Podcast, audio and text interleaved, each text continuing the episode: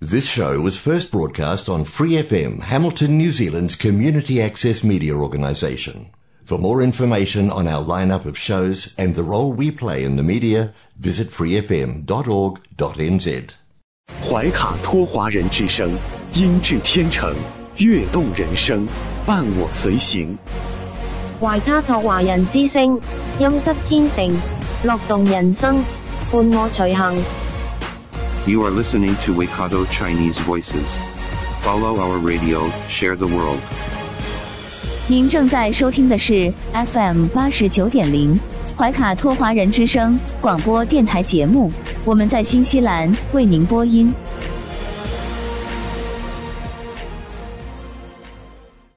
听众朋友们，大家晚上好！您正在收听的是我们通过收音机立体声调频 FM 八十九点零和微信公众服务号博雅文创为您并机播出的怀卡托华人之声黄金时段的华语广播电台节目。今天是二零二二年五月三十号星期一晚上的七点钟。那今晚接下来两个小时黄金时段的节目将由我奥斯卡。还有我的搭档小峰、轩轩为您共同带来。首先和您见面的栏目依然是您熟悉的《中心时报》特约播出的新闻晚班车。天涯不遥远，世界在耳边，声音通四海，资讯传万家。怀卡托华人之声新闻晚班车，聆听中国，感知世界。新西兰时间七点。现在我们进入由新西兰南北岛全国发行的《中新时报》带给大家的新闻晚班车。在接下来的十分钟里，小峰和奥斯卡与您一起回顾新西兰国内新闻。我们首先来看第一条消息：新西兰最新疫情动态发布。卫生部周一宣布，新西兰有五千八百三十六例新的新冠社区病例。有四百零三人因感染该病毒而住院，比周日增加了二十人。十人在重症监护室或高度依赖病房，比二十四小时前多了一人。新社区病例分布在以下位置：北地一百三十四例，奥克兰一千九百二十三例，怀卡托四百二十八例，丰盛湾一百九十二例，湖区九十五例，沃克斯湾。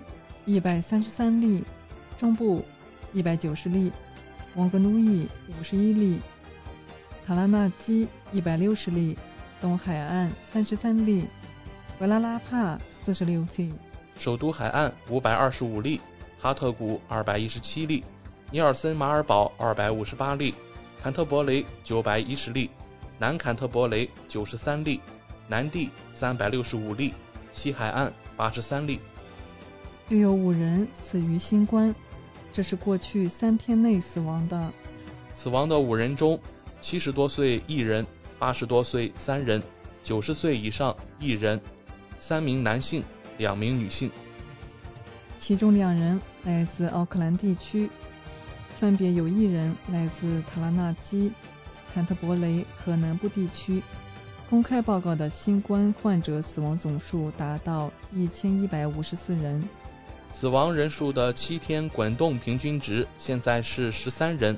昨天周日宣布了四千八百四十一例社区病例。下面来关注新西兰访美代表团。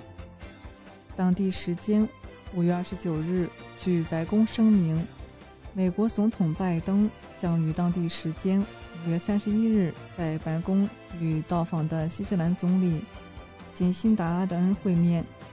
这是自2014年以来，新西兰领导人首次到访白宫。而由总理杰辛达·阿德恩率领的访美代表团中，两名成员最新确诊。总理发言人表示，确诊患者现正在旧金山隔离。就在阿德恩飞往华盛顿准备参加白宫会议时，他的两名亲密顾问新冠检测呈阳性。分别为外交部负责人克里斯希德以及总理的首席新闻秘书安德鲁坎贝尔。与此同时，访美代表团所有成员现已列为密切接触者。然而，根据美方防疫规定，密切并不意味着隔离。其他代表团成员现正密切监测个人身体状况。其余代表团目前正在飞往华盛顿的途中。他们今早出发前提供了阴性检测结果，无症状显现。根据计划，阿德恩将在周三与美国总统及副总统贺锦丽会面。总理发言人称，计划不变。新西兰驻华盛顿大使馆正在与白宫联系，现阶段会议安排没有变化。阿德恩在出发前往美国访问的。约前十天检测出新冠呈阳性，此后已获准旅行和访问白宫。此前，加州州长加文·纽森在结束与总理的会谈后确诊新冠肺炎。昨天在旧金山会见了新西兰总理之后，加州州长的新冠检测呈阳性。昨天，新西兰总理杰辛达·阿德恩和加州州长加文·纽森在旧金山会晤。并签署了合作备忘录。两人在植物园户外举行的联合媒体会议上会谈，宣布该州与新西兰就气候变化建立新的伙伴关系。州长加文·纽森在周六下午美国时间在推文上公布了关于他的新冠检测呈阳性的消息。他说：“今天上午，我的新冠检测呈阳性。”目前出现轻微症状，我接受了疫苗，并接受进一步治疗，正在遵守健康指令，并在隔离期间远程工作。下面来关注美国旅游市场。美国航空公司宣布将在今年十月到明年三月期间，开通奥克兰至达拉斯沃斯堡机场的季节性航班。美国航空公司的总部设在德州。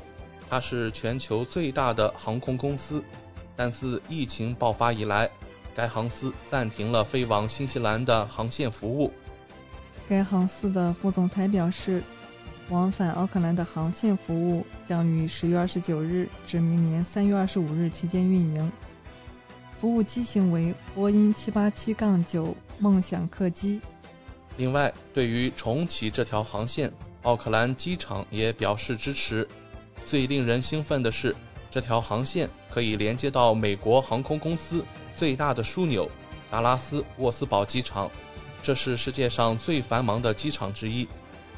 该航司于2016年6月进入新西兰市场，推出了奥克兰至洛杉矶的直飞航班。上一次的运行时间是在2020年3月。目前，美国航空公司尚未宣布其洛杉矶到基督城和奥克兰到洛杉矶航线的重启计划。关注新西兰经济新闻，KV Bank 上调房贷利率，对于首付在两成以上的借款者，其一年期固定利率由百分之四点五五升至百分之四点八五，浮动利率由百分之五升至百分之五点五。此前，经济学家多预测，房贷利率将上升至百分之六以上，给诸多家庭带来经济压力。KVBank 储蓄及借贷高级经理表示，尽管银行率先行动，然其目标在于保持市场竞争力，以便借款客户和储蓄客户均能享有公平交易。对于一些依赖储蓄回报的客户而言，低利率环境一直充满挑战，定期存款的利率升高可以为稳定回报提供更低风险的选择。目前，KVBank 的九十天定期存款利率已从百分之一点一升至百分之一点二五。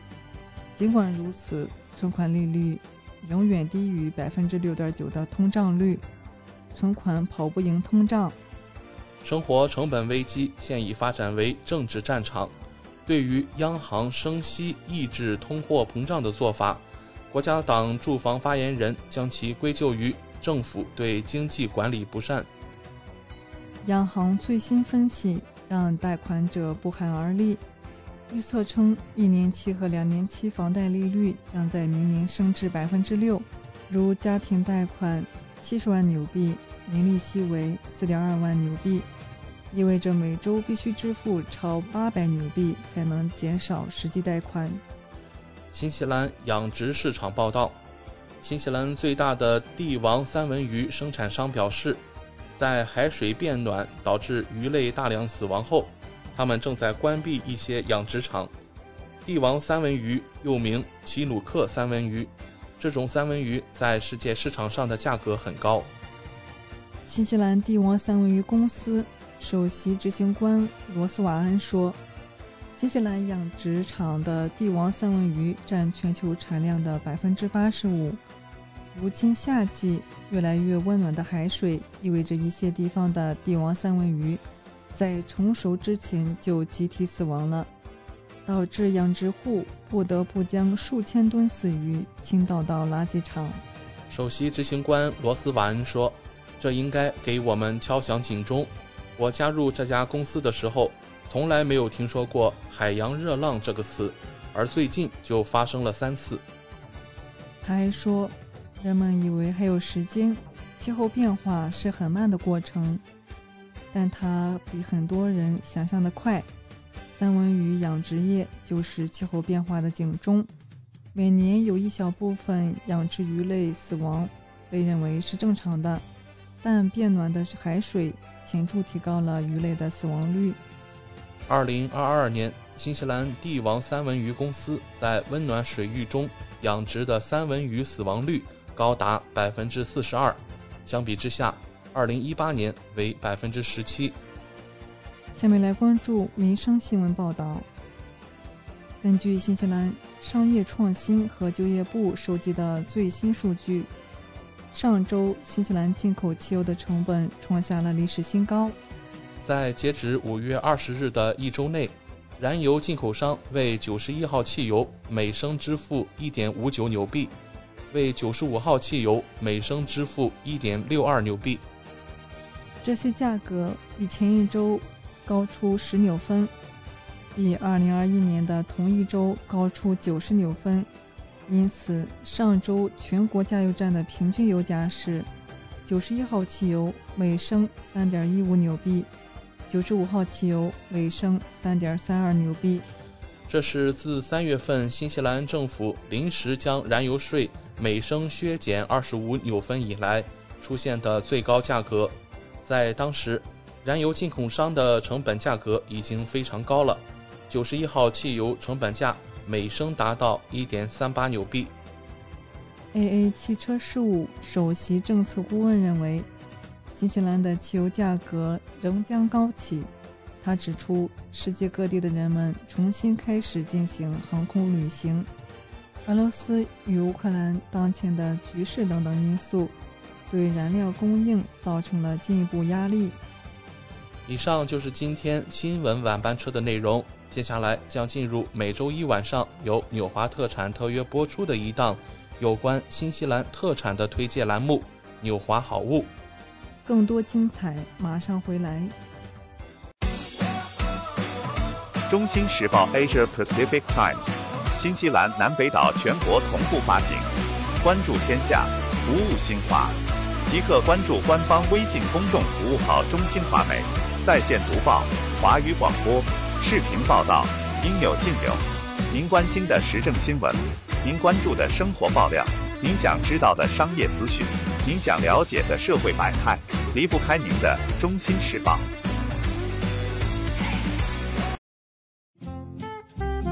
您正在收听的是怀卡托华人之声，调频立体声 FM 八十九点零，这里是新西兰。中文广播电台节目。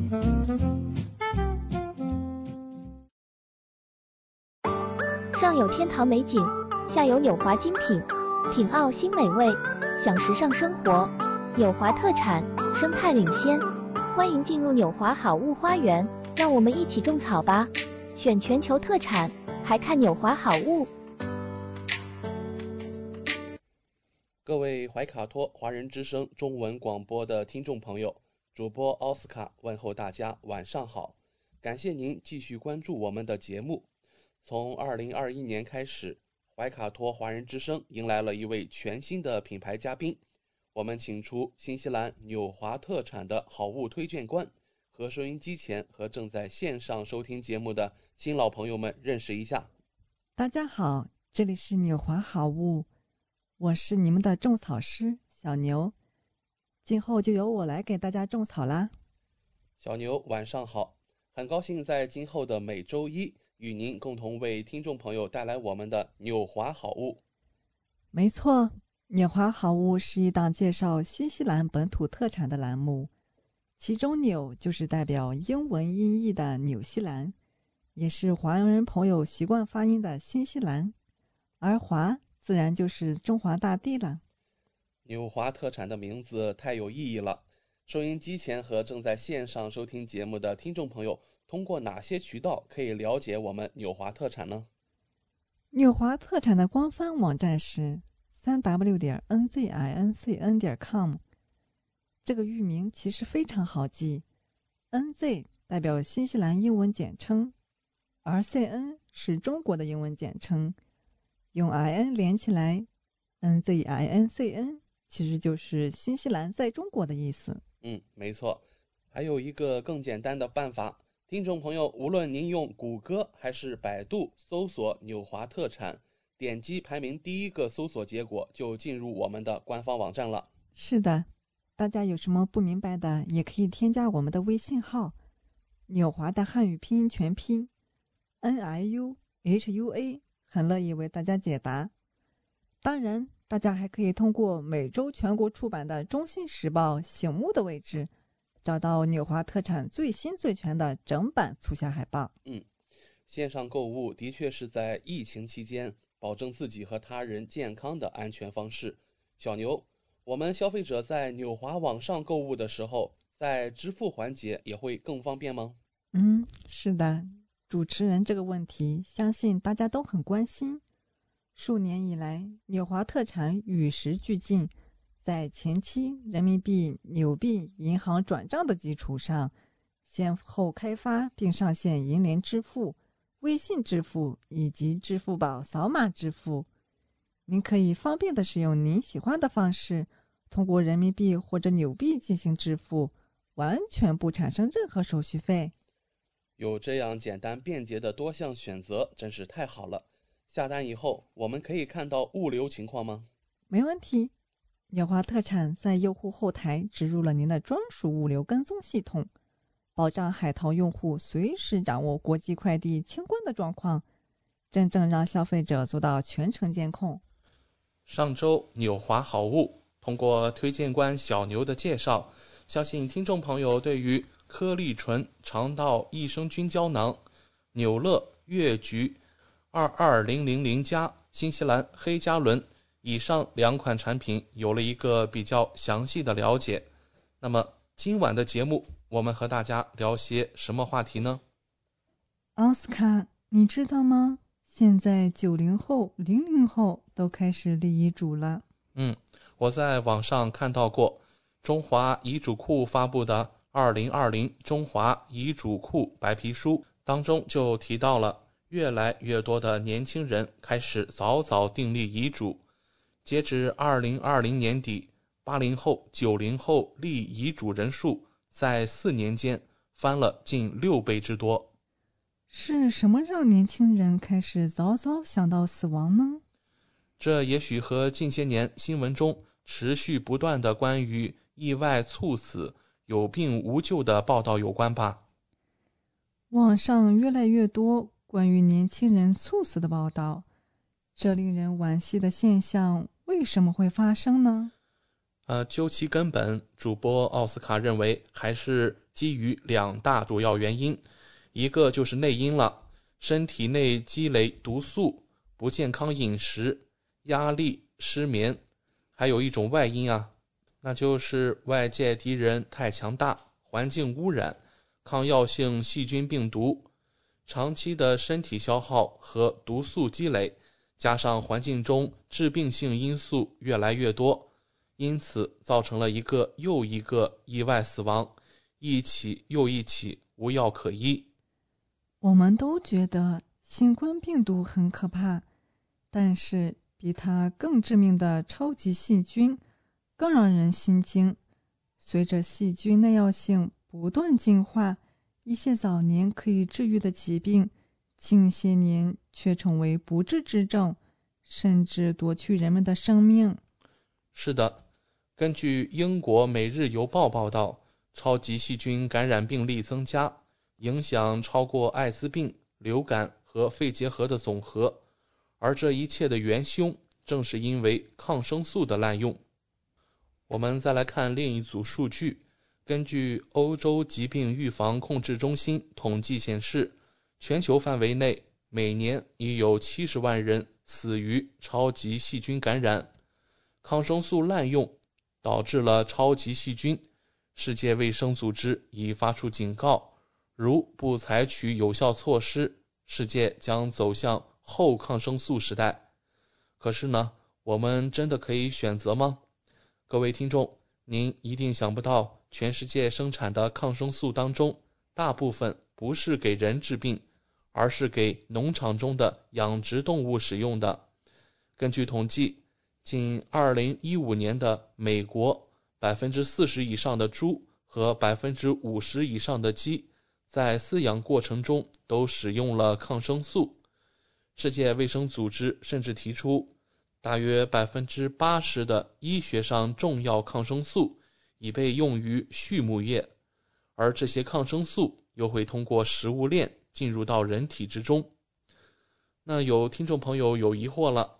为什么养殖业要用到抗生素呢？这些由食物进入人体的抗生素对人体有着深远的负面影响。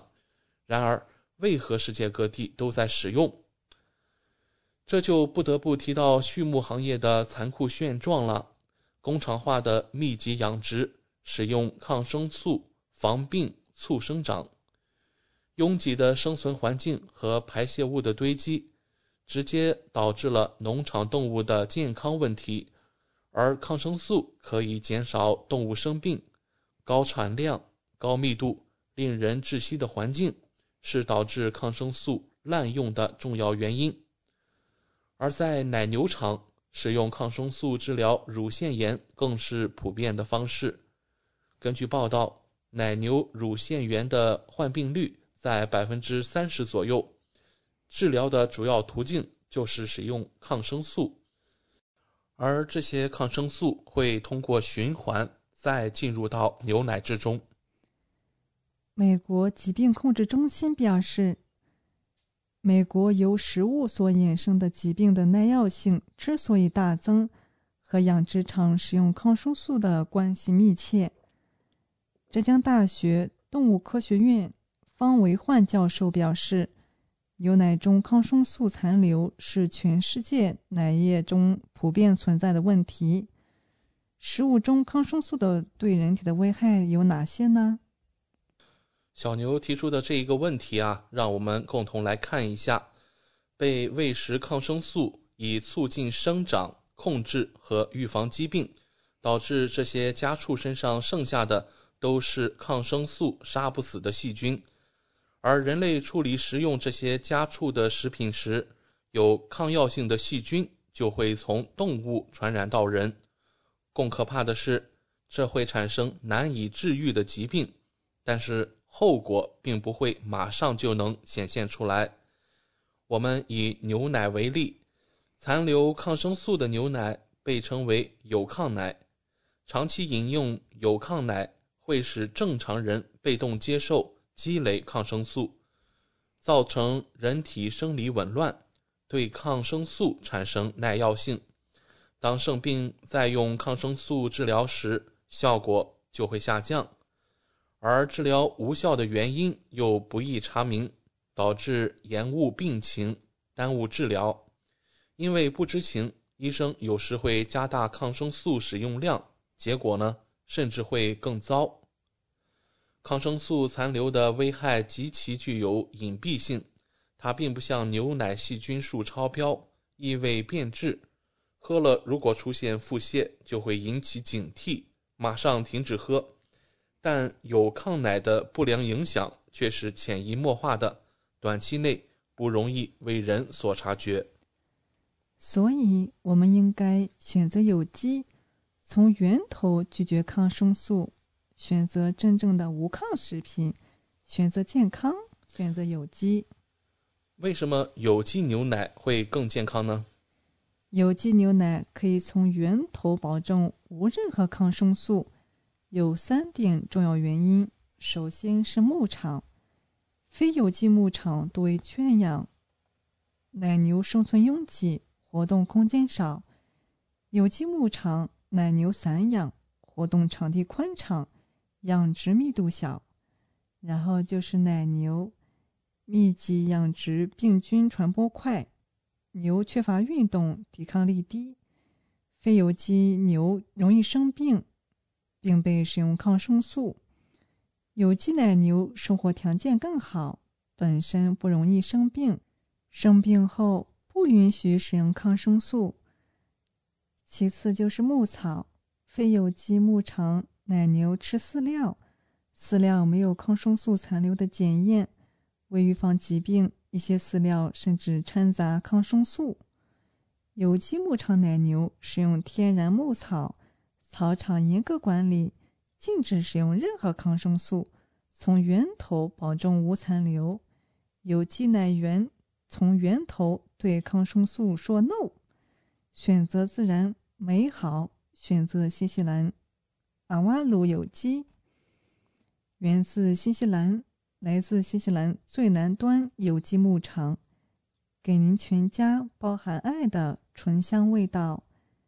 天赋地理位置，缔造最纯净的有机奶源。地处南纬四十四点六度，位于黄金奶源中心 C 位。农场平均享有一千六百小时的日照，富含维生素和矿物质的天然牧草健康生长。每年一千毫升的雨水滋养，气候温和，奶牛一年四季自由放养。小绿牛阿瓦鲁有机全脂奶粉，欧米伽三含量天然高。有机草饲养健康牛，产营养奶，营养全天候，补钙好吸收。成人每日摄取补钙建议九百五十毫克左右。每天两杯小绿牛有机全脂奶，即可补充百分之六十日常所需钙，提高骨密度。天然高钙，天然高乳糖，助力钙吸收。富含维生素 A 和 D，促进钙吸收，保护视力，增强免疫力。爱是细腻的每日陪伴，口感香醇如鲜奶。冷热皆宜，全家都爱。无添加糖，无防腐剂，无化学物质，无添加人工香料。鲜奶喷粉，更少加工流程，锁住更多天然新鲜营养。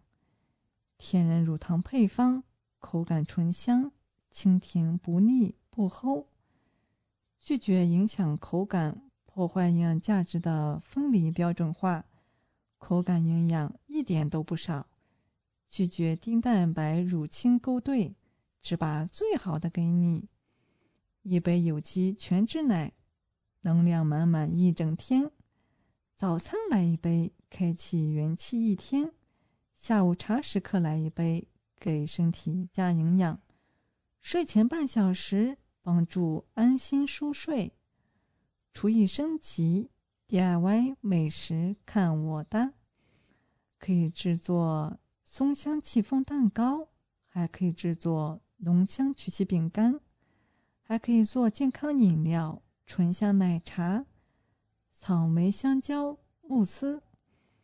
新西兰有机粉底，确保每滴牛奶纯天然。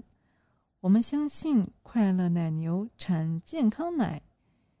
有机农场无杀虫剂、农药或化学肥料，每公顷草地最多只允许放养两只奶牛。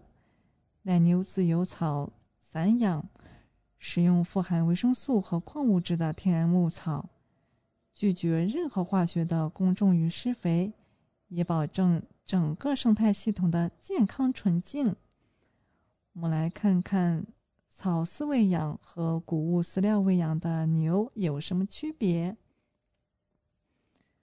草饲养的牛低密度散养，使用多汁牧草，顺应自然，每日挤两次奶。谷物饲料喂养的牛，拥挤圈养，人工填喂饲料，人工机器化多次产奶。全产业链可溯源。每个细节都遵循有机认证标准，安心放心。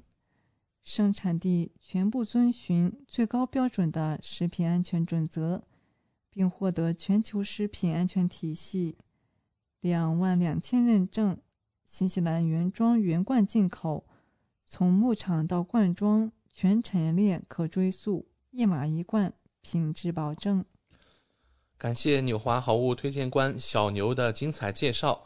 节目尾声，主持人奥斯卡照例要给大家争取福利了。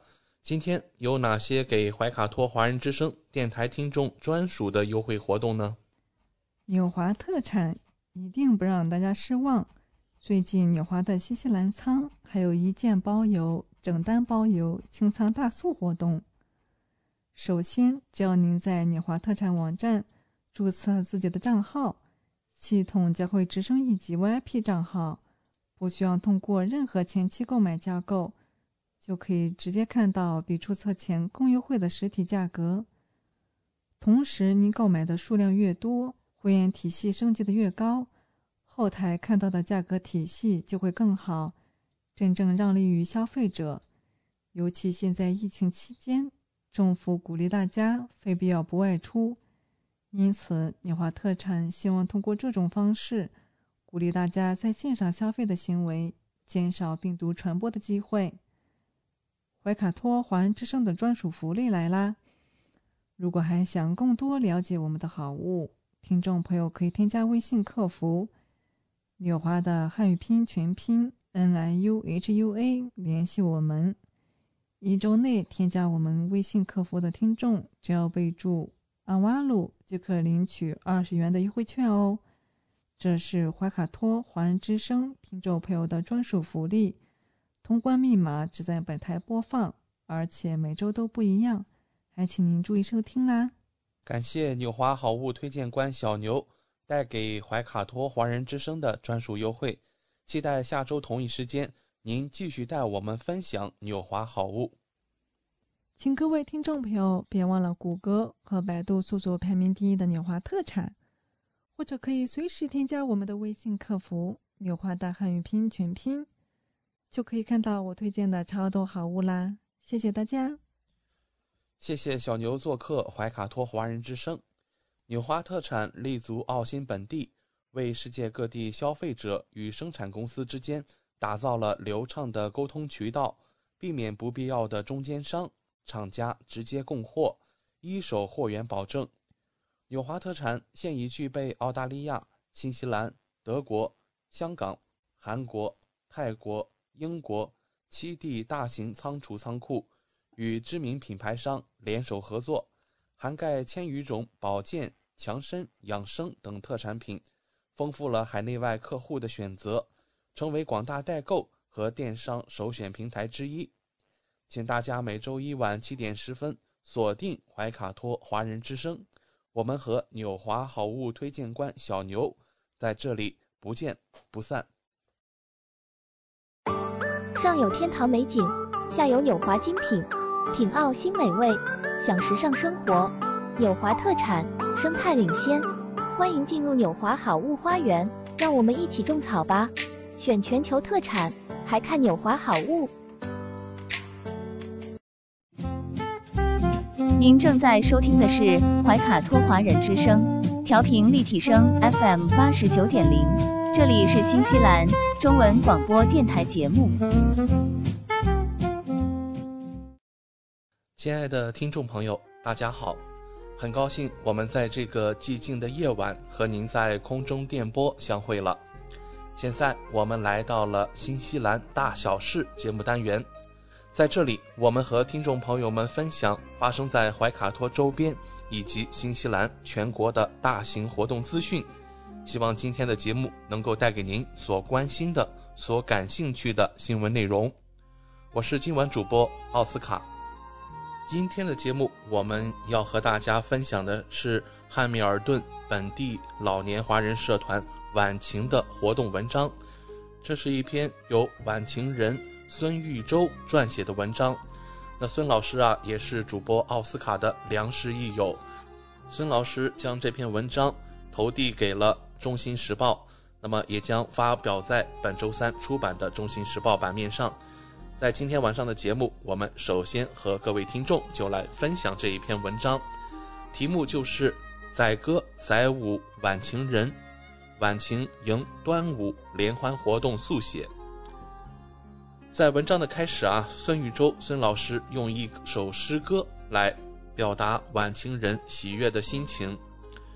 云轻云淡东阳暖，霜后落叶铺地毯，天地舞台迎端午，载歌载舞别样欢。五月二十五日，金色阳光驱散了多日的阴霾，蓝天白云，黄色落叶，翠绿草坪，融合银辉，为大地描绘出一幅冬日里优美的画卷。满怀喜悦的心情，晚晴活动中心近一百四十名会员和来宾，遵照防疫规定，欢聚在活动中心大本营维多利亚大街三十号相邻的草坪上，参加迎端午联欢活动。以蓝天为背景，借大地做舞台，是这次联欢活动的别样创新。微风轻拂，小鸟欢唱，好一曲大自然的背景音乐。此情此景，参演会员陶醉了。踩着金黄的地毯，漫步在松软的草坪上，会员们释放了疫情期间九日紧绷的心怀，露出了灿烂的笑容。联欢活动在令人振奋的。红军不怕远征难，歌声中拉开帷幕。上世纪三十年代，载入世界军事史册的中国工农红军两万五千里长征，既是勇敢与拼搏的象征，又是奋进与乐观的体现，被赞誉为长征精神，正是当前防疫抗疫的动力。陈瑞丽会长发表了热情洋溢的致辞。他说：“端午节是有着厚重历史底蕴的中国传统节日。小小的粽子，既是中华民族纪念追忆爱国诗人屈原，体现和传承伟大的爱国主义精神的节日，也是所有海外华人和祖国紧密相连的纽带。”晚清的老年朋友非常热爱自己的祖国，也热爱有着多元文化、开放包容、景色宜人的新西兰。我们非常感谢汉密尔顿市政府和各基金组织、各新闻媒体对晚晴的关爱、支持和帮助。我们也倍加热爱这个美丽的第二故乡，倍加珍惜中心之间不断增强的友谊。并愿为中心友谊贡献绵薄之力。心中有些汉密尔顿分会会长范淼，同时赞扬了晚晴会员情系祖国的赤子之情，赞扬晚晴会员热爱生活、乐观向上的精神风貌，赞扬晚晴会员为传播中华文化、加深中心友谊所做的贡献。这场联欢活动最吸引眼球的是文艺演出，各种舞蹈。太极扇是晚晴表演团队的最大亮点。这次表演展现了晚晴人美轮美奂的舞姿、靓丽的服饰和具有个性的才艺，凸显了旅居新西兰的老年华人热爱生活、健康向上的精神风貌。令晚晴人引以为豪的是。随着知名度的不断提高，晚晴人的各种表演在社会上得到了广泛的好评。为了回报社会，他们也经常受邀外出表演。多元文化节、庆圣诞、迎新年联欢、政府举办的各种活动和敬老爱老活动现场，均能看到晚晴人优美的舞姿和令人赞叹的中国功夫。许多外国朋友高度赞扬晚晴人，他们说，看晚晴人的精彩表演，如同看到了源远流长的中华文化。晚晴演员把美带给新西兰，让世界大家庭更加幸福和谐，他们太棒了。那么，以上啊就是晚晴人孙玉洲老师撰写的一篇文章，在歌仔舞晚晴人，晚晴迎端午联欢活动速写这样一篇文章。同时啊，我们也将刊发在本周三出版的《中新时报》相关版面上。同时啊。在这篇稿件当中，还配发了很多美轮美奂的活动照片。读者和听众啊，不妨也关注一下本周三我们关于这场报道的特别版面。说起来，晚晴这个汉密尔顿知名的华人老年社团啊，也是和我们怀卡托华人之声还有中新时报多次做客的老朋友了。多年以来，我们通过报纸、电台。还有各种社交媒体不断的宣传和报道，这样一群活跃在异国他乡土地上的老年华人朋友，他们也多次参加了我们报社和电台组织的各种活动的演出，包括这次端午节的演出啊。主播奥斯卡也接受到了来自晚晴的邀请函，希望呃能够出席这场活动，但是很可惜啊，因为主播奥斯卡。因为公务缠身啊，只能错过这场演出了。那在这里啊，主播奥斯卡也是再次向我们晚晴团体致以谢意。说起晚晴啊，和我们中心时报其实也有一个小小的插曲。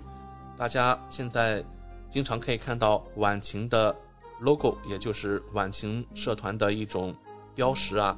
那也是我们受到了晚晴团体的呃一种嘱托吧。由我们美术编辑，呃，徐晓峰，然后设计并成稿，一直到今天，大家看到晚晴社团在各种场合出现的这样一种标识啊，都体现了我们中新时报和怀卡托华人之声与晚晴社团这样一种源远流长的友谊之情。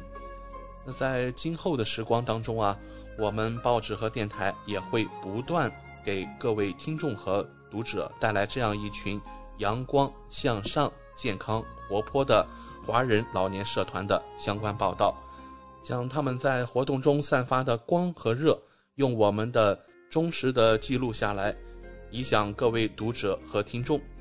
主播奥斯卡在这里也代表我们怀卡托华人之声，还有中新时报的全体工作同仁，祝愿各位晚晴的老朋友在端午节。到来之际，端午安康。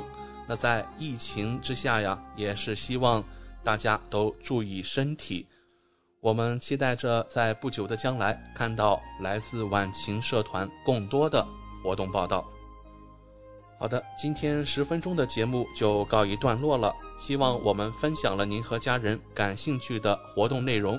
接下来还有更精彩的节目等待着您，请不要走开。我是主播奥斯卡。中新时报 Asia Pacific Times，新西兰南北岛全国同步发行。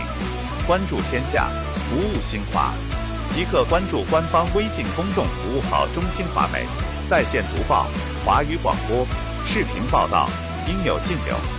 您关心的时政新闻，您关注的生活爆料，您想知道的商业资讯，您想了解的社会百态，离不开您的中新时报。光影随行，戏如人生。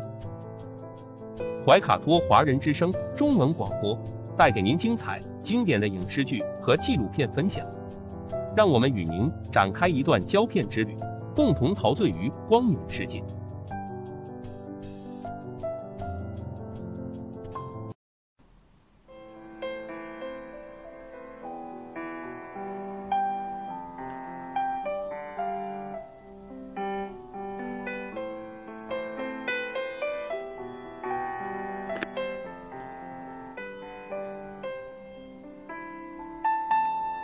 亲爱的听众朋友们，新西兰怀卡托华人之声一直陪伴您，我是主持人轩轩。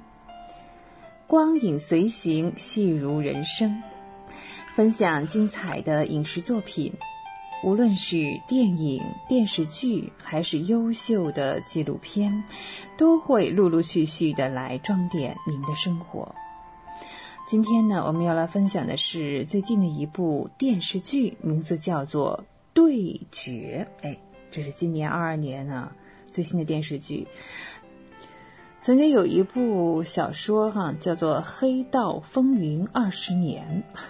这部小说当中啊，给人记印象非常深刻的就是一个词，叫“古典流氓”。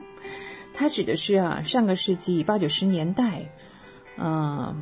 就是那个时代流氓最后的岁月啊，崛起的六七十年代的人们啊，嗯，有一些侠义的东西在里面啊，三五成群，更多的呢是打架斗殴啊，争的是面子啊，抢的是女人啊，打的是不平。那这个阶段混社会的人员相对。嗯，要松散，不太成体系，那顶多是兜里有几个钱，犯了事儿呢就该抓啊，那说判就判，说抓就抓，对社会的危害其实只是一时的。我们今天说的对决这部电视剧当中呢，其中一部分人啊是从那个时代，呃角色当中是演变而来，但是随着九十年代经济的飞速发展，打打杀杀这是幼稚的行为了。嗯，通过面对现实，像抢工程、垄断客运、垄断批发等这种发横财的目的啊，这成了新一代黑社会的缩影。那这些人有了钱之后呢，开始以钱养黑，以黑再赚钱，然后以企业家的形象出现。他们交集广泛，不断的寻找自己的保护伞呐、护身符啊，结交地方势力。啊，然后再以地方势力为踏板，向更高层的权力去运作，然后继续走。啊，那在大老虎的庇护下，成了永不停歇的印钞机。好比说，以房地产开发为例，一旦到了郊县啊，这到了这个农村区域呢，不管是哪家企业，这土方这个要是你想运出去。没有当地的这些，嗯，谁谁谁的配合，你这个车你都开不出去啊！而且还有一些村民自发的出来拦截。在《对决》这部电视剧当中呢，两位主角，一位是王景春，对啊，这是我们的双料影帝，曾经多次在节目当中聊起过他。另外一位演员呢是欧豪，嗯，年轻演员。我们刚才聊过了黑社会也好，还是蜕变成了企业家也好，啊，那这些呢，在这部剧情当中呢，他起的这个名字是在粤东省丰州市罗源县。就是罗源县有两个风云人物哈，一个是刀疤，一个是木匠。别小看啊，这两个人走出了这个县城可能不算什么，但是只要他们在罗源县，那就是罗源县的天。嗯，可见这一手遮天、独霸一方的势力。省纪委呢，嗯，是收到了一个匿名的举报信，信中呢举报的是人大。代表是市人大代表企业家王斌长期非法暴力垄断丰州电力工程，严重破坏当地的经商环境。信中呢，并且举报了陈家的保护伞，那也是大老虎啊。我们刚才聊的哈，中央政法委的高伟同志呢，啊，从前辈陈志手中接过了红色的别针别在胸前，这也就意味着。他接受了中央督导组组长的身份，代表党和国家重点督办这个涉黑案件，深挖背后的保护伞关系网，把盘踞在丰州市的黑恶势力要一网打尽。其实，在呃尺度的掌握上，作为这个扫黑剧、刑侦剧呢。应该说对决的这个尺度把握的是非常的好。一方面，他追求故事的真实性，基本上呢都是由真实的案件改编的，很多大尺度的犯罪场面呢毫不忌讳的直接呈现在观众的面前，冲击感还是蛮强的。另一方面呢，正面的人物啊，嗯，不仅仅是进行了恰当的描写，在反面人物的塑造上也下了不少的笔墨啊。剧集的开篇呢是没有玩套路的，一上来呢，这个打开第一个镜头就是直奔主题，刻画了黑吃黑、官商勾结、官黑勾结、权钱交易这样的敏感内容。啊，先是在警察局的门前，一辆白色面包车驶过之后呢，竟然在光天化日之下扔下了一个麻袋啊，麻袋里装着是一个浑身是血的人。那警方调查之后发现，受伤的呢是一个拆迁人员，怀疑是当地的黑社里所为。那这时候呢，市长呢也亲自啊前往呢这个拆迁地进行调查，也负责了解当地村民的一些事宜。就在这个过程当中呢，哎，一声枪响呢，副市长竟然受伤了。就在警方调查的过程当中呢，锁定了嫌疑人，结果呢，就在这个时候又发生了枪击案，一死一伤。通过对子弹的调查，发现嫌疑人使用的枪啊，是十年前哎发生在另外一起枪击案当中凶手使用过的。所以我们聊到这里，发现啊，对决的这个看点呢，它的。案件也是环环相扣，步步为营，呃，非常的引人入胜。当然，它的主题依旧是扫黑除恶啊。呃，在电视剧当中呢，叫文陆阳，由王景春先生饰演，这是粤东省公安厅刑侦总队的支队长。在这部剧当中啊，他可是有两张脸。刚一出场哈，他脸上是一个亲和力十足，又带着那么一点点啊皎洁这样一种人啊。没有人知道他来到罗源县真正的目的是什么。而上任的第一天，他就撤掉了武剑啊，就是由欧豪饰演的这个角色的职务，给人感觉啊，似乎他是一个反派哟。这种亦邪亦正的人设，让人对他是琢磨不透啊，也更加吸引观众朋友们去，呃，深入到故事当中。那跟他形成鲜明对比的角色呢，就是我们说的这个丁代勇啊先生主演的刘建军。身为公安局长，刘建军对罗源县多年的黑恶势力横行霸道呢，是深恶痛绝，发誓要将这个问题在自己的。任期当中解决，所以在这部剧当中，王景春先生和丁允岱这是两个实力派的演员，他们的演技碰撞，擦出了不少的精彩的火花，非常值得大家，嗯，花时间去看一看。在剧中有一个很有意思的镜头哈，这个陆文阳刚刚来到这个洛源县哈，然后呢，这个刘建军就问他哈，他意味深长的看着他说。你来这儿的目的究竟是什么？哎，陆文阳守口如瓶，就是不说话。他只是意味深长的看着对方。这个时候呢，刘建军立刻露出满脸的笑容解围。其实双方呢都不能百分之百的预判对方的心理是什么。在这个差不多有短短一分多钟的镜头当中啊，哇，这两位实力演员的眼神、表情、细微的动作都是张弛有度，为后续的剧情也埋下了伏笔。哦，在这里啊，时间的关系啊，《对决》这部电视剧呢，我们先跟大家聊到这里。啊，当然，更多的剧情呢，这部电视剧还在播放当中。希望听众朋友们也是观众朋友们，呃，多多分享。光影随行，戏如人生。轩轩又要与您说再见了。我们今天分享的是由王景春主演的电视剧《对决》，非常感谢您的时间。怀卡托华人之声与您常相伴，再见了。怀卡托华人之声，音质天成，悦动人生，伴我随行。怀卡托华人之声，音质天成，乐动人生，伴我随行。You are listening to Waikato Chinese Voices.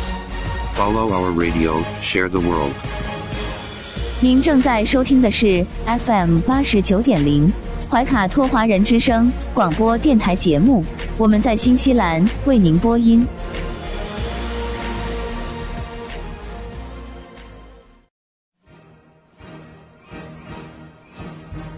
观点改变生活，动态触手可得。中新时报特约节目《全球新闻纵览》，关注大千世界，传播价值资讯。怀卡托华人之声整点播出。家事、国事、天下事，事事关心。这里聚焦了社会的点点滴滴，最新最快的国内外政治经济动态，尽在每周一八点的全球新闻纵览。今晚直播间为您播报的主持人是小峰和奥斯卡。首先，我们来关注中国大陆新闻。胡春华在河南省实地督导小麦夏收等三夏工作时强调，确保夏粮丰收到手，秋粮播足管好，努力实现全年粮食稳产增产目标任务。神舟十四号船舰组合体转运至发射区，计划近日择机实施发射。星辰大海，征途万里。神舟十四号载人飞行任务标识发布。中国首批智能液化天然气动力守护船成功交付，搭载四种智能系统。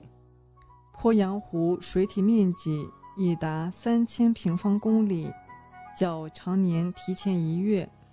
预计二十九日二十时至三十日二十时，浙江西南部、福建北部、江西东北部。新疆西部等地部分地区发生山洪灾害可能性较大，局部地区发生山洪灾害可能性大。北京消息：今年首个高温日比常年提前十三天。珠江流域清水江、勐江、丁江等二十二条河流发生超警洪水。广州动物园狮子留了个齐刘海，工作人员回应。他自己打理的，我们不敢捡。四川石渠县七村民上山挖虫草遭雷击身亡，县政府回应正调查。福建长乐消息：侨乡古村夜赛龙舟迎端午。带来一组经济新闻。农业农村部消息：中国三夏大规模小麦机收全面展开。截至二十八日。全国已收获冬小麦面积三千七百九十八万亩，日机收面积六百七十八万亩。四川麦收进入尾声，湖北进度过八成，河南、安徽进入集中收获期，进度过一成。农行发行新疆分行筹备资金逾百亿元等下收。上海发布重振经济五十条措施，六月一日起取消企业复工复产审批制度。安踏一产品海报疑似打色情擦边球，回应涉事海报已下架。小米回应电视屏幕自动脱落为罕见案例，正为用户办理急速换货处理。世界同都江西鹰台开通国际陆港。带来一组疫情新闻。国家卫健委五月二十九日通报，二十八日，三十一省市新增确诊病例八十二例，其中境外输入二十八例，本土病例五十四例，包括上海二十九例、北京十四例、天津七例、河南两例、湖北一例、四川一例。新增本土无症状感染者一百六十一例。其中上海九十三例。五月二十九日零时至十五时，北京新增本土新冠肺炎病毒感染者七例，均为隔离观察人员。中疾控消息：首例奥密克戎变异株 BA 五输入中国上海，传染性高百分之三十。四十八小时变七十二小时，国内多地放宽核酸检测，实现频次要求。北京六十四座地铁站启动刷闸查验核酸结果，不升级过闸机会语音提醒。五月二十九日起，北京有序恢复体育健身场所开放经营活动。北京欢乐谷五月三十一日起恢复开放。北京、朝阳等三个区，除风控管控区外，恢复公共交通运营。上海消息：六月一日起，进入公共场所和搭乘公交需持七十二小时内核酸阴性证明。上海消息：上海市加快经济恢复和重振行动方案发布。上海对不裁员、少裁员困难企业最高补贴三百万。鼓励企业稳岗留岗。上海商场消费者被质疑是群演，市民澄清自己不是演员，也不是领导家属。四川阆中回应自费常态化核酸，改为自愿检测。法治方面，四月全国共查处违反中央八项规定精神问题七千四百四十一起。宜春市人大常委会原副主任胡江平被双开。北京中同兰博医学检验实验室违规采取多管混检，涉嫌违法犯罪，被立案侦查。北京一感染者居家隔离期间多次外出，致五千余人被隔离，被刑事立案。北京丰台。房山区委书记调整，顺义通报幺二零急救分中心延迟救治事件，多名干部被处分。军事方面，五月二十九日是国际维和人员日，致敬中国蓝盔。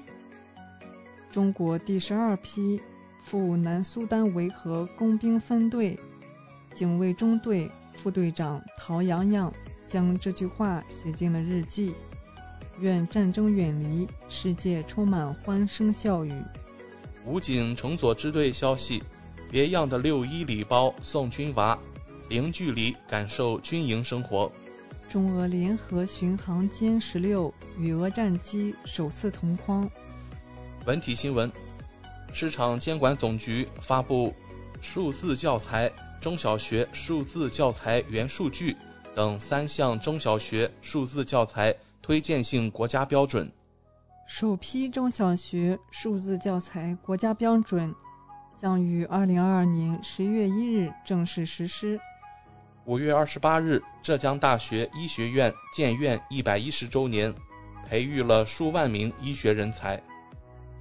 中国建成世界规模最大职业教育体系，目前在校生超过两千九百一十五万人。上海消息，招录本市应届高校毕业生的单位，一人补贴两千元。龙门石窟最新考古发现，揭开卢舍那大佛千年前风华。借助高科技手段，考古人员首次在卢舍那大佛面部检测到金银元素存在，很可能使用了贴金工艺。卢舍那大佛身体表面还发现了绿色、红色、黑色等彩绘颜料残留，表明这一造像在唐代时很可能身披彩色衣服。港澳台方面，我们首先来看港澳新闻。五月二十九日，香港新增二百三十七例确诊，又一间酒吧爆发，已十一人感染。香港特区政府。财政司司长陈茂波表示，香港国安法令香港国际金融中心地位进一步巩固。兴邦定国，香港国安法法律论坛五月二十八日在香港举办。林郑月娥表示，任内实施国安法感到光荣。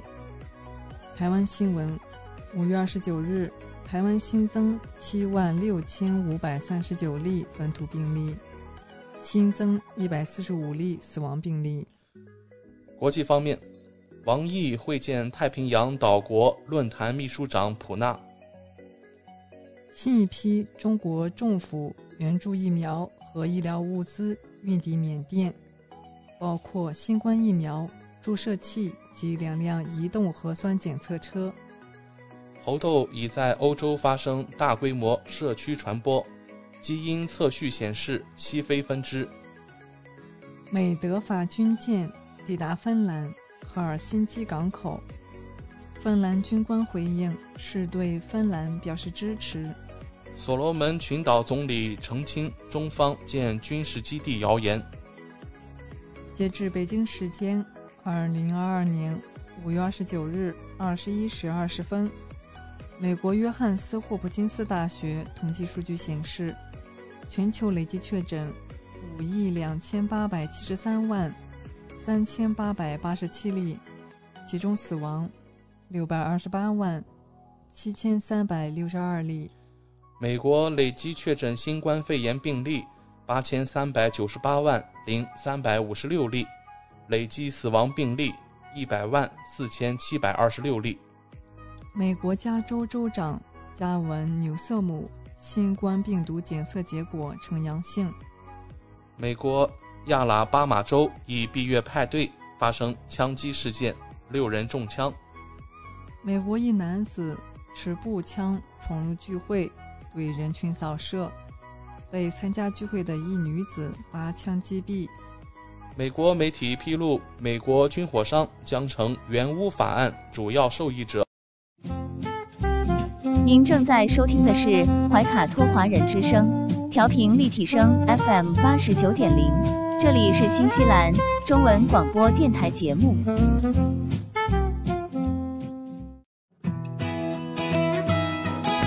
分享读书的快乐，重温经典的感动。怀卡托华人之声今天读书，甄选全球文坛精品，和您一起读好书，好读书，贡品文化大餐。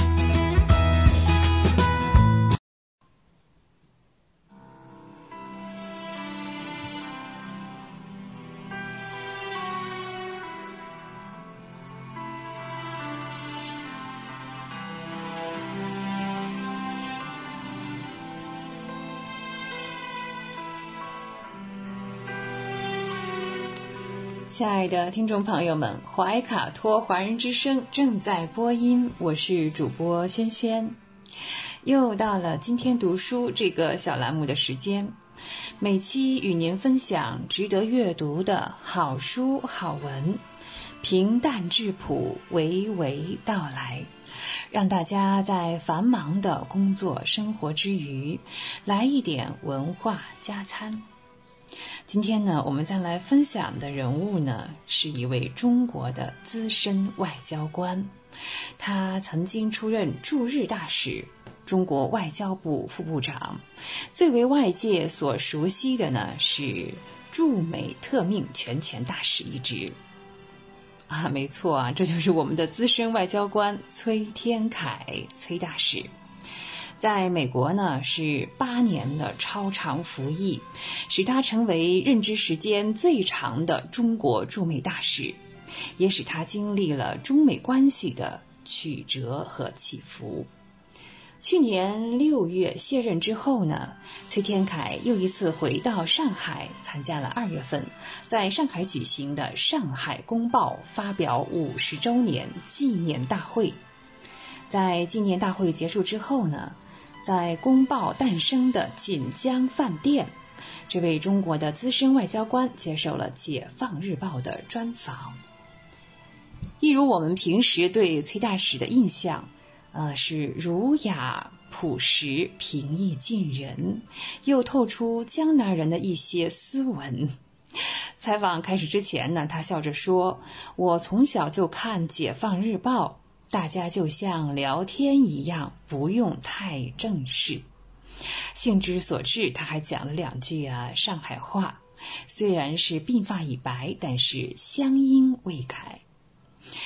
呃，从尼克松访华到《上海公报》，从中美关系到大国相处，崔天凯侃侃而谈，与记者分享他与历史的感悟、对当下的思索和对未来的期望。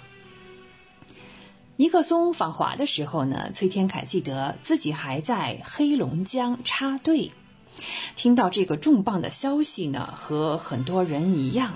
他感到非常的惊奇，原来一直认为呢，美国是美帝国主义是敌人，现在怎么总统也来了？那五十年过去了，啊，沉淀下来的呢，是一位长者对历史的逻辑的洞察。改变世界的一周，哎，这句话呢是出自尼克松本人的名言，已经成为那一次历史性访问的经典定义。啊，崔天凯大使呢也是给出了很有见地的解读。那一周呢，确实改变了世界。崔天凯这样讲：，如果从更宽广的角度来看，那一周实际上是世界巨大的、深远变化的一个集中突出的表现。嗯，甚至可以说呢，世界潮流变化促成了那一周，不能说是一周改变了世界啊。之后呢，崔天凯呢娓娓道来，呃，一副。广阔的世界现代变迁史的图卷呢，展现在了我们面前。二战结束之后，联合国成立，特别是二十世纪五六十年代，一大批发展中国家赢得独立之后加入了联合国，使联合国从最初的五十一个会员国扩大到上个世纪七十年代初的一百多个。众多发展中国家纷纷走上了国际舞台，数量从无到有，规模从小到大，而中国又是其中很突出的代表，对整个国际秩序、世界格局，甚至大国关系都产生了巨大的影响，也预示着世界潮流和历史的趋势。那就是世界不再可能由一个、两个超级大国来瓜分或者主宰。崔天凯说，在中美关系当中呢，之所以能够在那个年代破冰，美国之所以决定调整政策与中国交往，除了国际局势、呃中美苏关系的变化之外，也是因为尼克松、基辛格。看到世界已经发生了不可逆转的变化，顺势呢，也许更加符合美国的利益。尼克松访华最大的成果就是中美发表了第一个政治文件《上海公报》，两国啊从此结束了二十多年的格局，开启了关系的新篇章。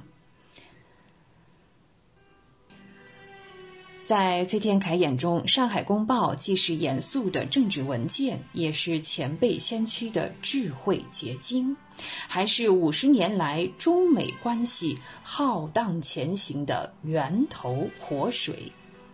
他说：“与其他之间的协议呃外交文书不同，《上海公报》的独创性在于，中美两国能够在一份文件中。”摆明分歧，这是很大的智慧，也是双方所能达到的最佳平衡，体现了老一辈领导人的远见卓识。求同存异一直被视为《上海公报》的精神核心，而对于求同与存异之间的内在联系，崔天凯有着更深一层的体会。正是因为有求同的需要，才有存异的可能。嗯，像这个各说各话，并非是《上海公报》的全部内容。那单单是各说各话呢？呃，并无意义。重要的是，公报让双方能在一起各说各话，这意味着双方取得重要的共识。有能力在分歧上存异，可以各说各话。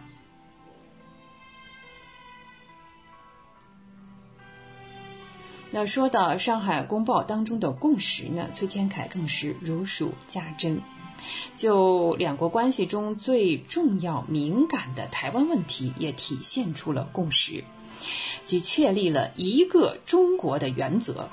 之后，中美建交公报、八一七公报都沿袭了上海公报这一共识，因为在一个中国原则上有了共识基础，才构成中美关系的政治基础。如果动摇这个政治基础，那就是地动山摇。在这些重大问题上取得共识，其寓意呢，要远远大于各说各话。正是源于上海公报中的一系列共识，五十年来中美关系取得了广泛巨大的发展，给两国乃至世界带来实实在在的好处。双边的层面呢，贸易额达到了七千五百亿美元，中国在美留学生达到几十万。在地区和国际事务上，两国促成了二零一五年伊朗核协议。沟通朝鲜半岛问题，对应金融危机、气候变化，中美呢总体还是在协调合作。虽然已经过去了半个世纪，崔建凯觉得《上海公报》当中的共识、精神、态度并未过时，在现在也完全适用，包括两国应该继续遵守所确立的关系处理原则。应该本着一个中国的原则来处理台湾问题，继续鼓励并扩大两国人民的相互交往。崔天凯坦诚呢，中美关系近几年确实面临着非常复杂又严峻的局面，背后的原因呢，可以从历史规律还有美国偏执的世界观当中去找到答案。他讲呢，历史啊是一个螺旋式上升，波浪式前进的，那总有啊反复啊倒退啊曲折。国与国的关系也是同样如此，一个历史时期里面合作多一些，那另一个历史时期里矛盾多一些。何况中美又是两个如此迥异的大国。文化传统、社会制度、意识形态等方面都存在着差异，相处啊不可能是时时刻刻顺顺当当，而且呢，中美接触交往多年，也必然会积累一些没有解决的问题。当这些问题积累到一定程度的时候呢，总会浮出水面，甚至是爆发。那双方就不得不去再设法解决。崔天凯说：“对于中美两国而言，现在可能就处于这样一个历史阶段，而且呢会持续比较长的时间。只有度过这个阶段，把问题解决或者找到解决的方向，中美关系才能在一个新的共识基础上，一个新的框架中继续往前走。”那要跨过这道坎，现在可能需要新的愚公移山精神。嗯，这又让我们想起了崔大师曾经说过的另外一句话，他说：“功成不必在我，功成必定有我。”谈到中美相处之道时呢，崔天凯特别提到相互尊重的重要性。做到相互尊重，就能够了解对方的文化、制度、传统、核心利益和重大关切，在此基础上呢，能够避免冲突对抗，进而做到和平共处。有了相互尊重、和平共处，再考虑两个大国有共同的利益，也面临共同的挑战，才能争取合作共赢。而且这种共赢不仅仅是中美共赢，是世界共赢。崔天凯还谈了他对外交官的理解。当年毛主席讲过一句话：“政治就是把拥护我们的人搞得多多的，把反对我们的人搞得少少的。”那国际政治就是一个世界级的政治，也应该贯彻毛主席讲的思想。对于中美关系的未来，崔天凯对两国年轻人寄托了希望。当天的活动上呢，他还借用了北京冬奥会的口号，寄予两国年轻人，希望中美年轻人一起向未来。跟得上时代潮流的新观念，中美关系就更有希望。好，我们今天在节目当中，呃，跟大家介绍的人物呢是中国资深外交官崔天凯。以上就是本期的今天读书。今天读书，我们天天读书。我是轩轩，下期节目我们再会，再见。地球是我们既神秘又熟悉的家园，走过了四十多亿年的奇妙旅程。怀卡托华人之声《地球传奇》，了解我们对地球的探索、文明的兴衰简史、环境与人类的关系、科技的发展进步，开启一段各方角色在地球舞台演绎的故事。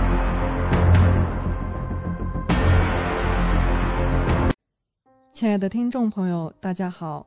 新西兰周一的晚上，感谢您继续守候怀卡托华人之声，我是主持人小峰。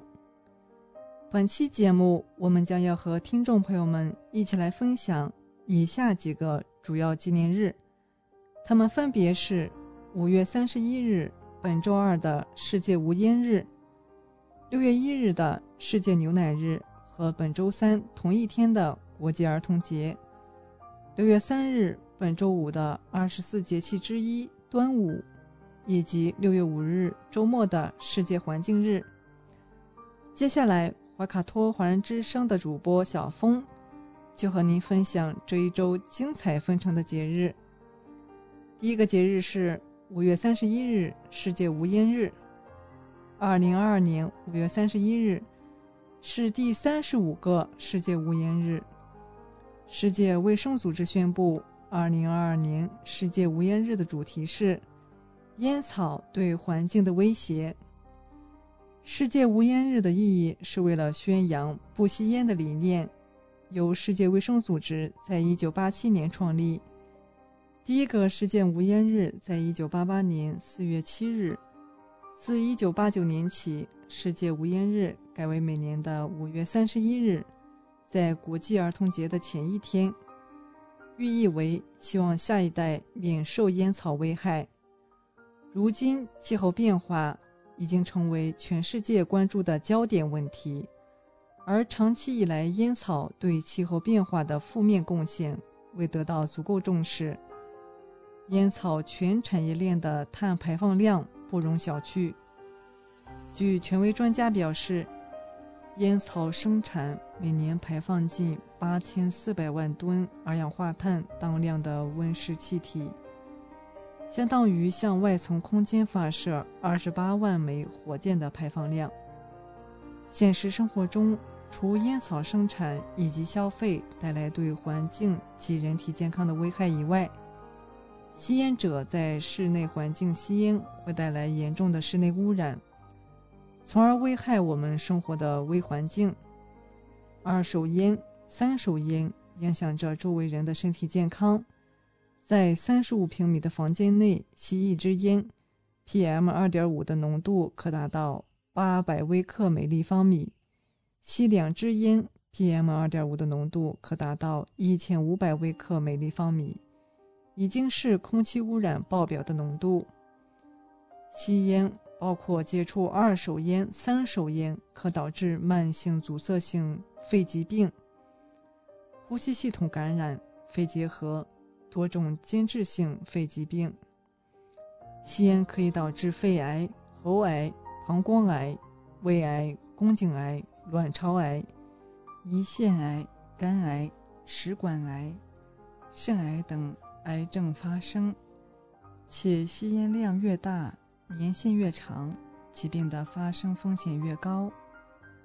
中国为烟草大国，吸烟人数超过三亿，约有七点四亿不吸烟者遭受二手烟暴露的危害。每年因吸烟死亡的人数逾一百万，超过结核病、艾滋病和疟疾导致的死亡人数之和。吸烟已经成为继高血压之后的第二号全球杀手。在新西兰，所有零售香烟需要配有吸烟有害健康的公益广告。所有室内场所和大部分公共场所明确禁烟。政府对香烟施以重税，一包最普通香烟的售价约三十新西兰元左右。新西兰的目标是到2025年实现全国无烟。2011年，新西兰政府就公布了一项到2025年实施全国无烟的计划。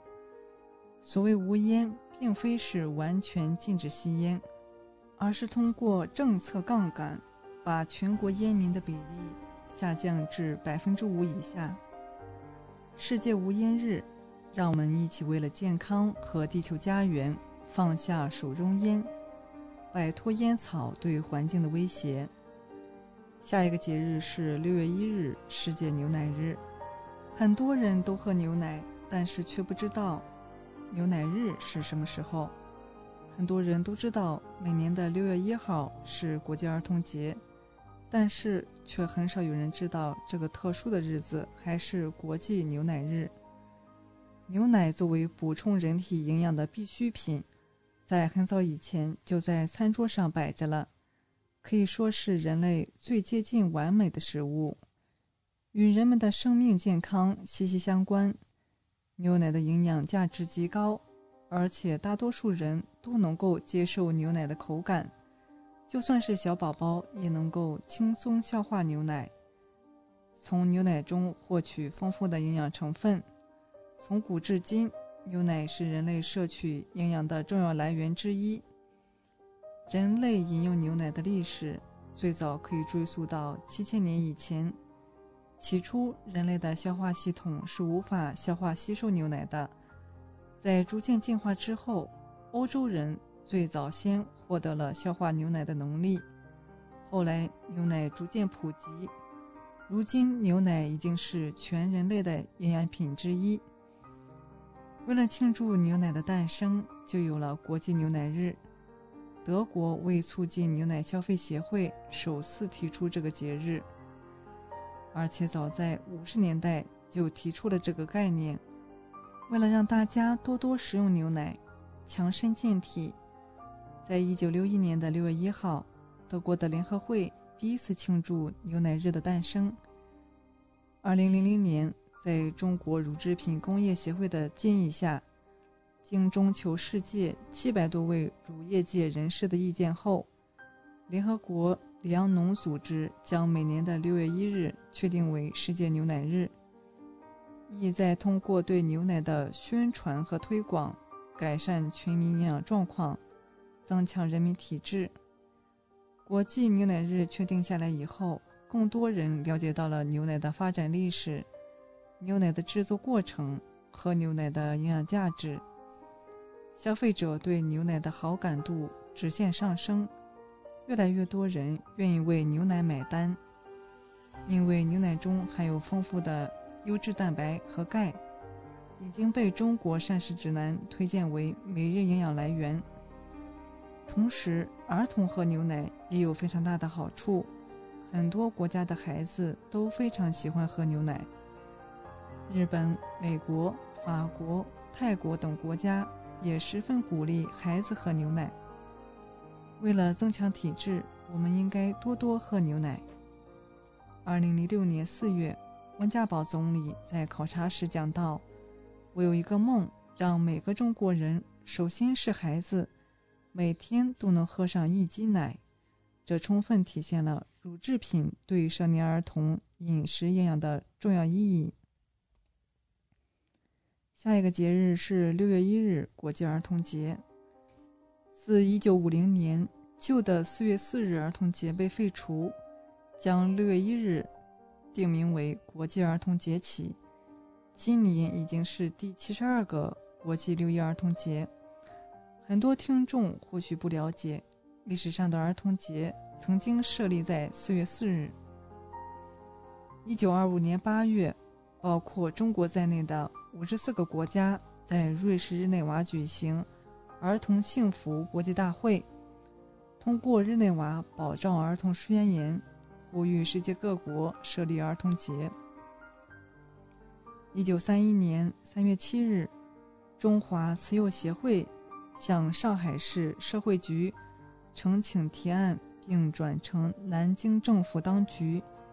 建议将每年的四月四日设为儿童节。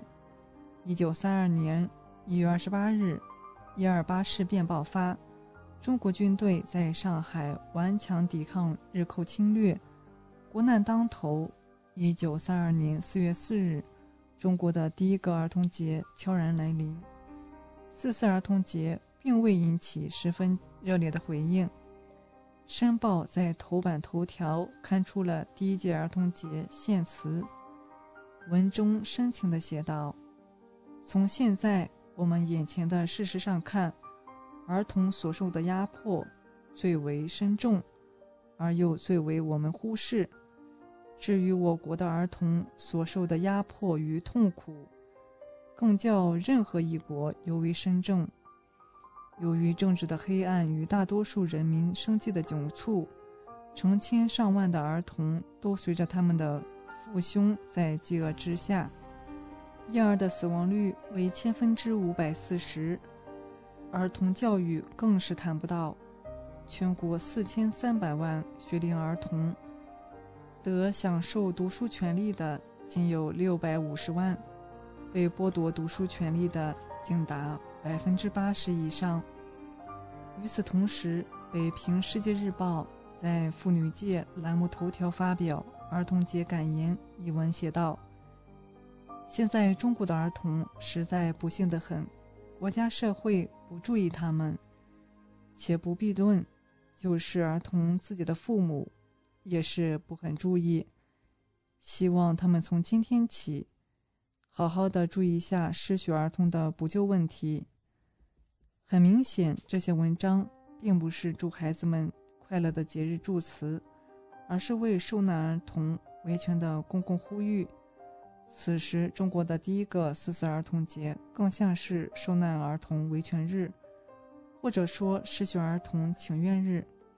但是，当时已经来不及为儿童维权请愿了。文章提到。小日本侵占之地已经安放不下一张平静的书桌了。一九四九年十月一日，新中国成立，中国人民终于推翻三座大山，翻身做主。祖国大地的儿童节更成为孩子们真正的节日。为纪念在二战中死难的儿童，保障全世界儿童的权益，一九四九年十一月。苏联在国际民主妇女联合会上建议，将每年的六月一日定为国际儿童节。中国代表对此积极响应，提案最终通过。据此，一九四九年十二月二十三日，中央人民政府政务院作出相应规定，将六一国际儿童节定为中国儿童节日。一九五零年三月三十日。教育部发出通告，正式确定六月一日为儿童节，同时废止原有的四四儿童节。至此，六一儿童节成为中国所有少年儿童新的节日。今天的儿童无疑是幸福快乐的，都是家里的宝，全家人都很宠爱，加上物质保障比较充分，感官享受非常丰富。生活需要仪式感。怀卡托华人之声呼吁各位家长，在忙碌的工作之余，能多点时间陪伴孩子，比什么礼物都重要。预祝收音机前的小听众节日快乐。下一个节日是六月三日端午节，基本所有中华文化圈的人都会过。对于大家来说，端午节是一个非常喜庆的日子，原本带有点哀伤的日子，现在却是一种喜悦。或许是屈原内心最大的安慰吧。毕竟他是希望国家强大的。现在的人也乐于看那些龙舟表演，人们也都会吃粽子。古人说：“端午用三宝，虎年无病扰。”各位听众知道是吃啥吗？中国古代很多节日都是源于纪念祖先和图腾崇拜。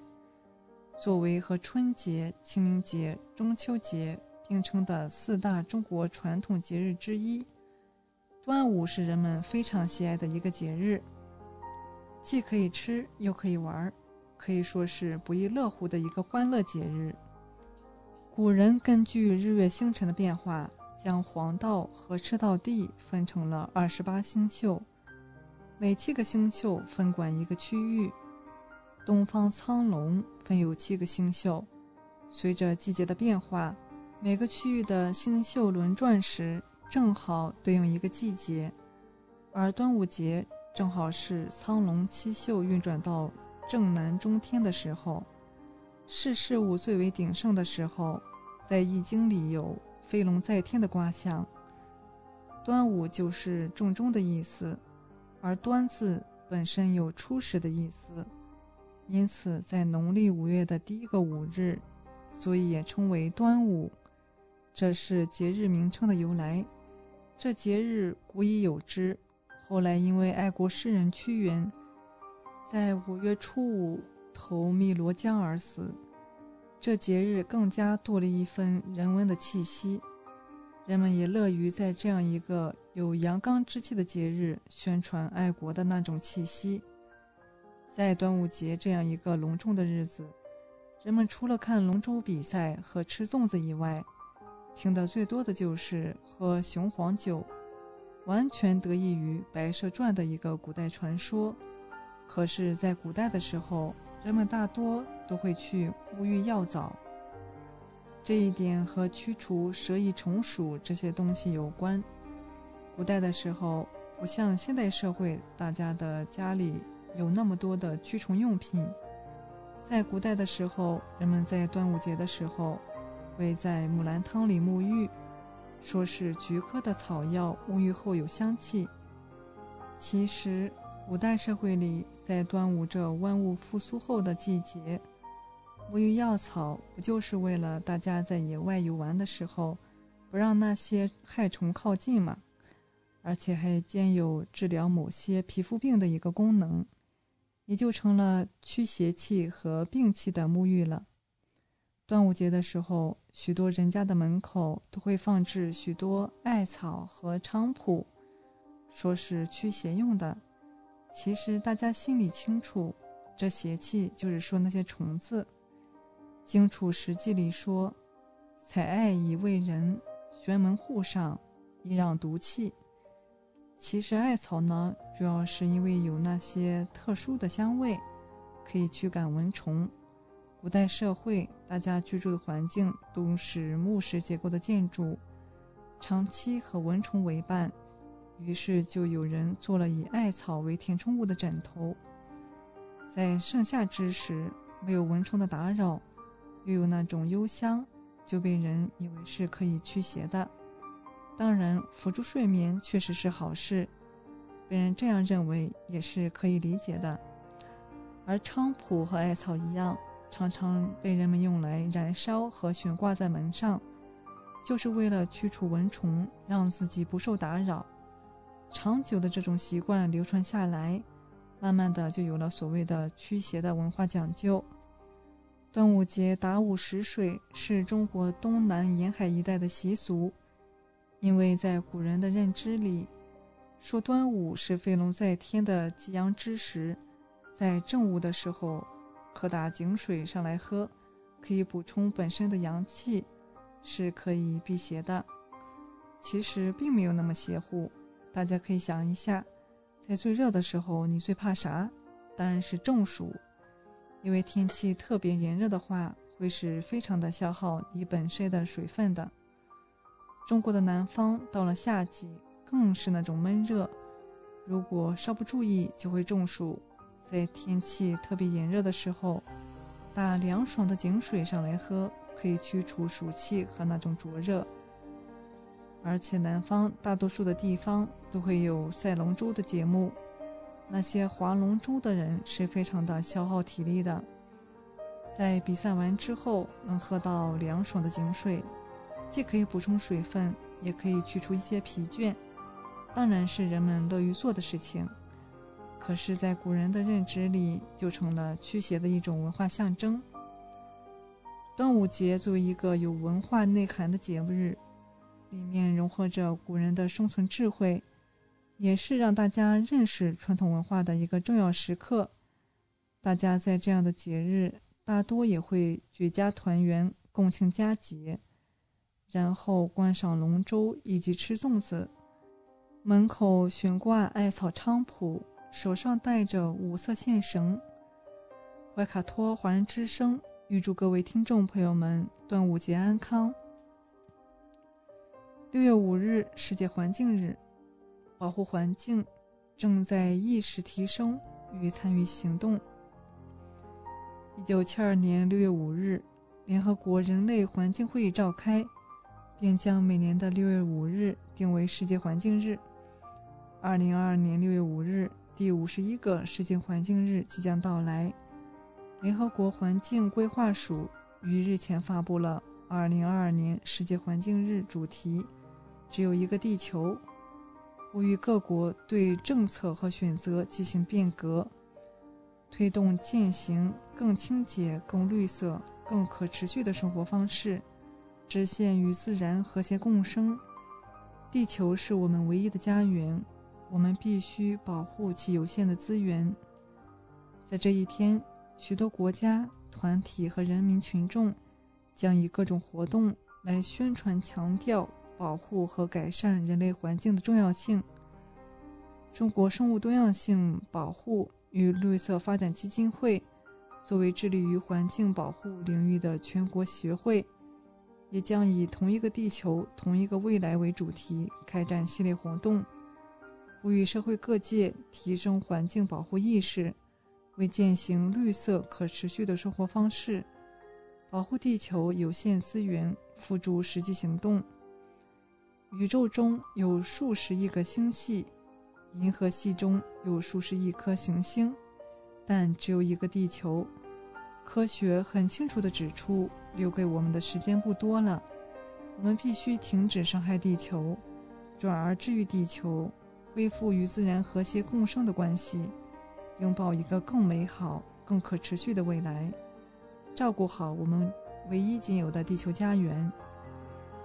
今天我们的地球传奇就和大家聊到这里，希望节目主播小峰可以带给听众朋友们一些有趣的知识和话题，能够引起大家的共鸣。马上呢，我们就会进入深受听众朋友们喜欢的生活百科，主持人会和大家一起探索和发现隐藏在日常生活中的趣味知识和实用技巧。不要走开，精彩稍后继续。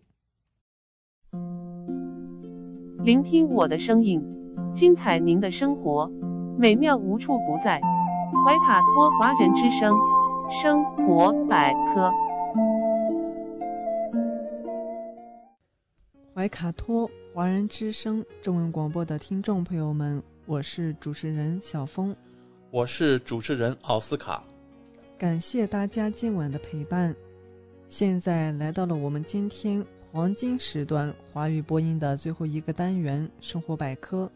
这是一个充满了生活小智慧的专题时间，主持人在这里和大家分享各种各样的趣味日常小窍门，让您在生活中更加得心应手。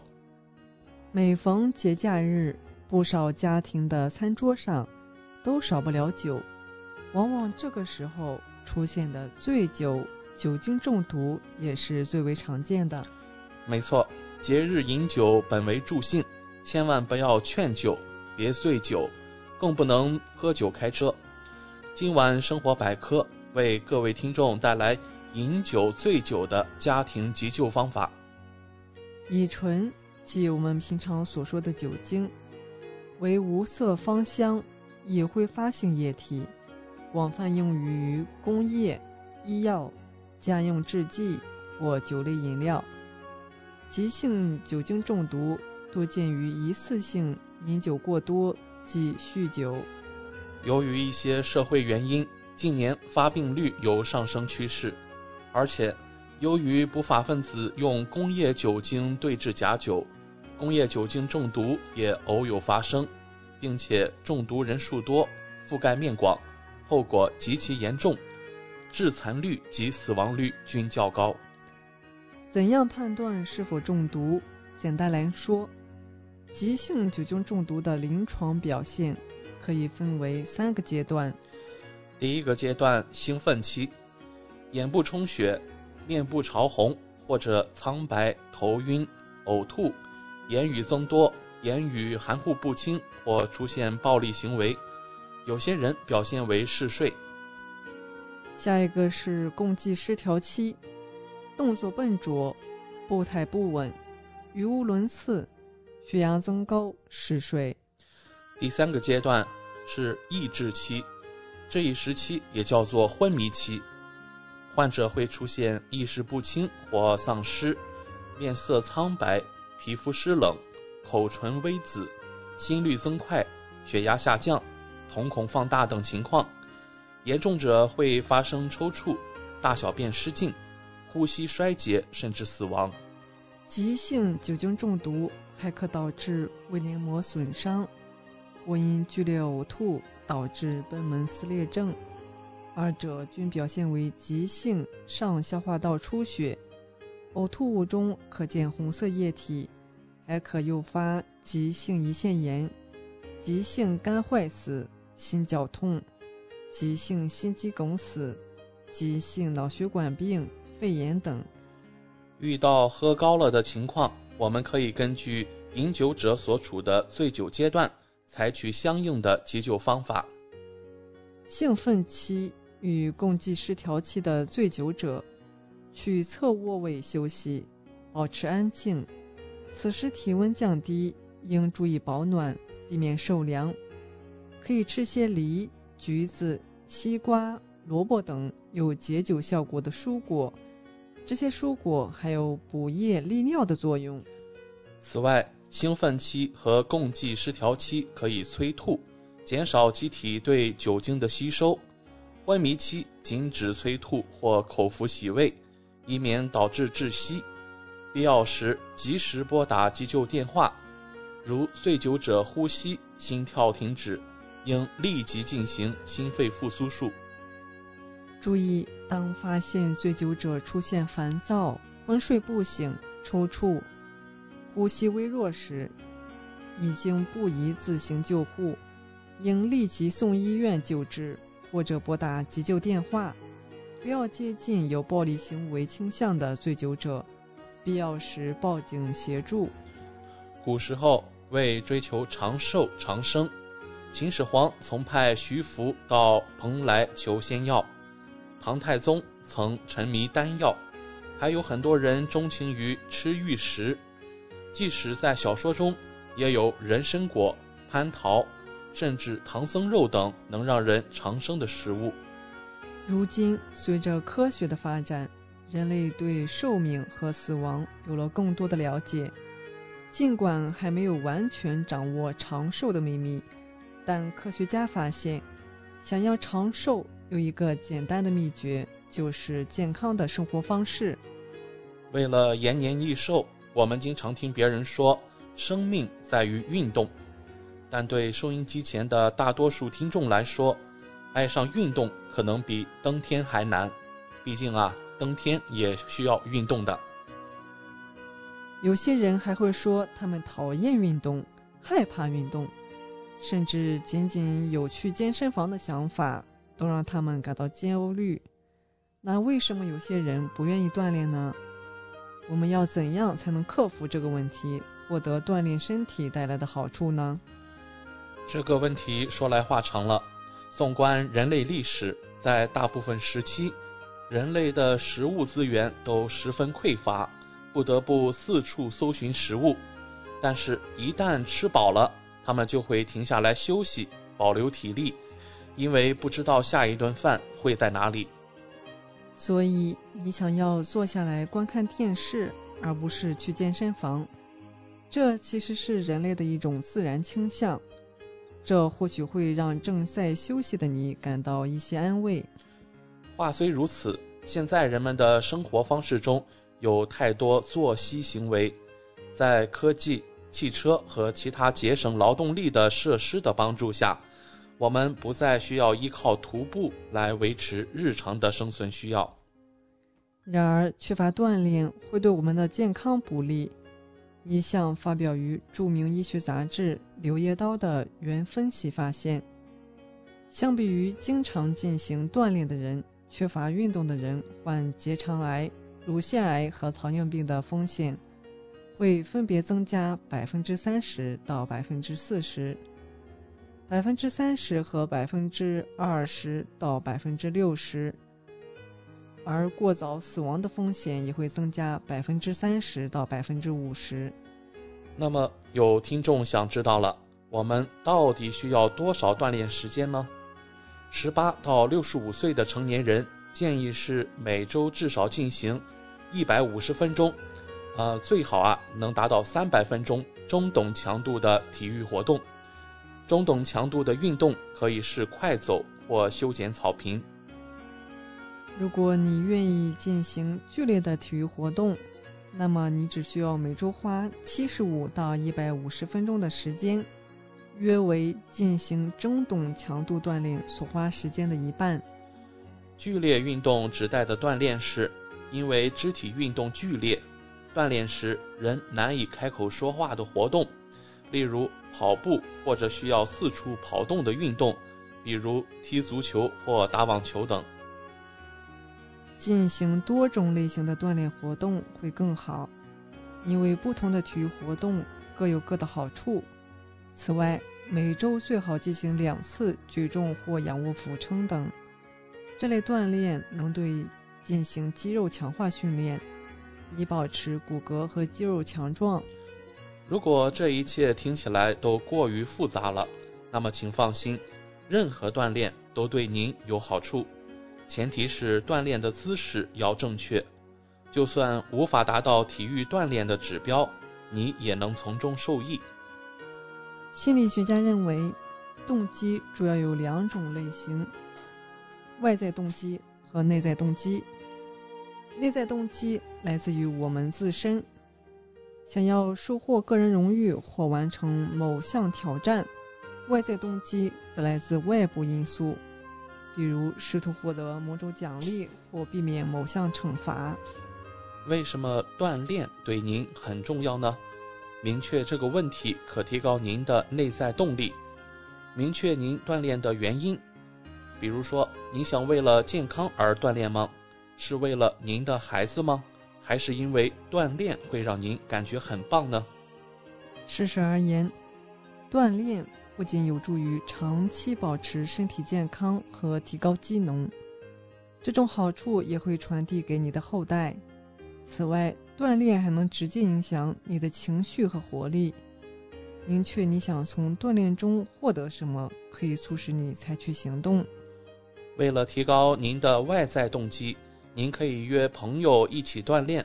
为了不让朋友失望，所以您更有可能坚持到底。研究表明，和家人和朋友一起锻炼的人，比单独锻炼的人坚持锻炼的时间更长。你还可以给自己一些奖励，但一定要以一定的锻炼量为条件，这样你才能努力去获得它。您也可以买一个健身追踪器，比如运动手环，它有许多能促进运动的功能，比如给予提示。帮助你自我监控和设定目标。大量研究表明，健身追踪器可以增加身体活动。你可以尝试每天在同一时间锻炼，让它成为一种习惯。研究表明，与晚上锻炼相比，早上锻炼能更快地形成习惯。或者干脆做一项您喜欢的活动，开始一个新的锻炼习惯已经够难的了。通过做您感兴趣的运动来增加您坚持下去的机会。此外，如果你正在做一种喜欢的运动，可能会在不知不觉中进行更高强度的锻炼。如果你讨厌跑步，那就不要跑步，去大自然中多散一会儿步吧。从小处着手，让自己想要更多，而不是做得过头，这样你也不太可能感到肌肉酸痛。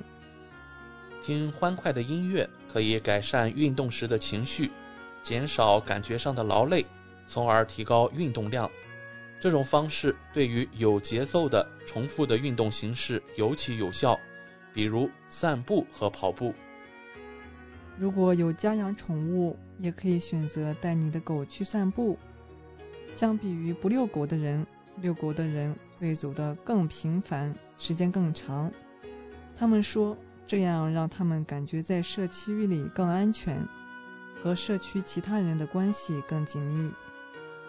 重要的是。对自己要有耐心，记住，养成长期的锻炼习惯大约需要三到四个月，在那之后，内在的动机因素就会督促您进行日常锻炼了。十几分钟的时间过得飞快，今天我们生活百科也要告一段落了。希望主播小峰和奥斯卡在这里的分享，让大家感受到了来自日常生活方方面面的乐趣。谢谢您的收听。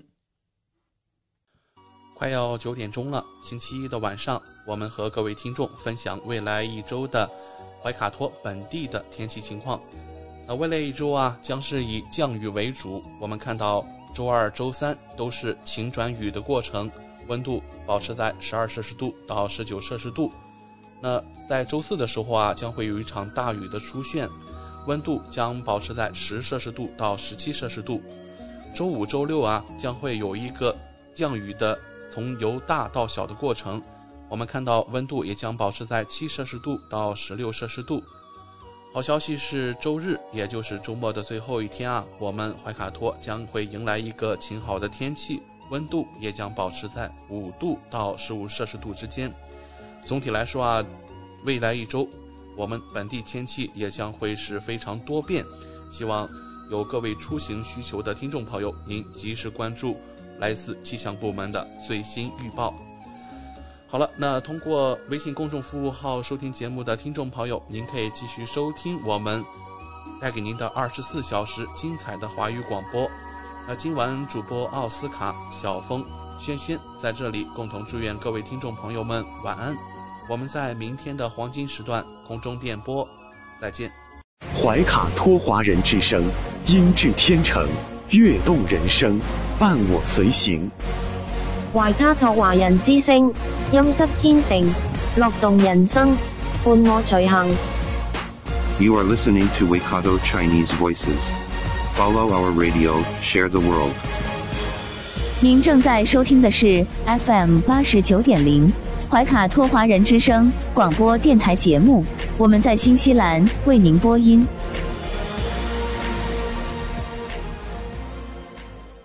Thanks for listening to this Free FM podcast. If you want to hear more content like this, you can support Free FM via Patreon. Head to patreon.com slash freefm89 to find out more.